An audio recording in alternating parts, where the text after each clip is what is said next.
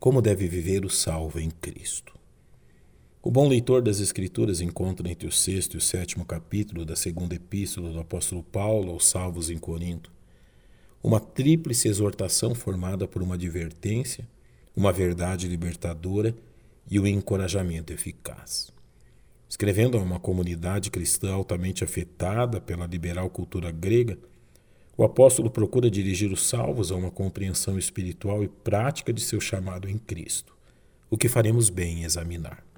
Primeiramente, o apóstolo busca que os salvos em Cristo se atentem à estatura de sua vocação, o que deve os elevar acima das práticas pagãs comuns àqueles que dedicam sua vida ao serviço e adoração idólatra, lhes advertindo: Não vos prendais a um jogo desigual com os infiéis porque que sociedade tem a justiça com a injustiça, e que comunhão tem a luz com as trevas, e que concórdia entre Cristo e Belial, ou que parte tem o fiel com o infiel, e que consenso tem o templo de Deus com os ídolos?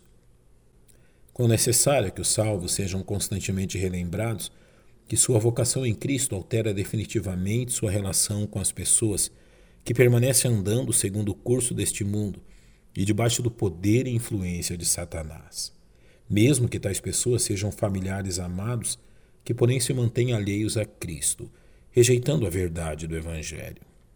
A porção seguinte desta exortação se ocupa de uma verdade consequente da relação dos salvos com Deus, por meio de seu mediador Jesus Cristo.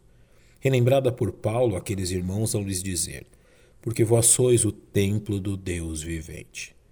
Em sua primeira epístola, Paulo reconhece que os salvos em Corinto dedicaram anos de sua vida à idolatria e imoralidade que caracterizava o paganismo naquela cidade. Porém, o poder redentor de Jesus os havia liberto daquela escravidão. Por isso, o apóstolo os faz lembrar das preciosas promessas de Deus. Neles habitarei, entre eles andarei. Eu serei o seu Deus, eles serão o meu povo. Por isso saí do meio deles e apartai-vos, diz o Senhor. Não toqueis nada imundo, e eu vos receberei. E eu serei para vós pai, e vós sereis para mim filhos e filhas, diz o Senhor Todo-Poderoso. Quão importante é que os salvos estejam cônscios da ordem de separação entre os santos do Senhor e aqueles que se encontram debaixo de sua ira, na qual os salvos têm a promessa da presença e comunhão com seu Pai Celestial.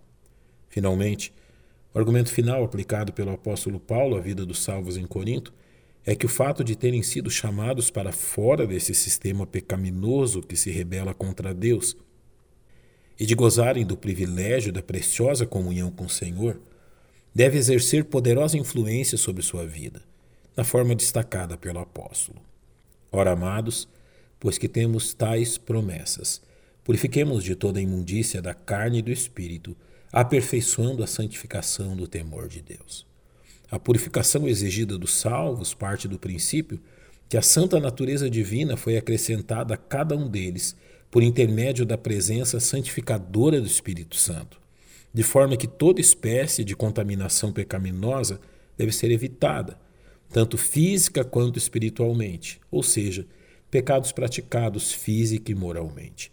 Paulo vai além desta questão negativa e acrescenta uma verdade positiva ao dizer que os salvos devem viver, aperfeiçoando a santificação do temor do Senhor. Além de enfraquecer as obras carnais, o salvo deve acrescentar à sua conduta as qualidades que se assemelham a seu Salvador, através dos frutos gerados pelo Espírito Santo de Deus. Que assim façam os salvos, a fim de que Cristo seja manifesto em cada um deles.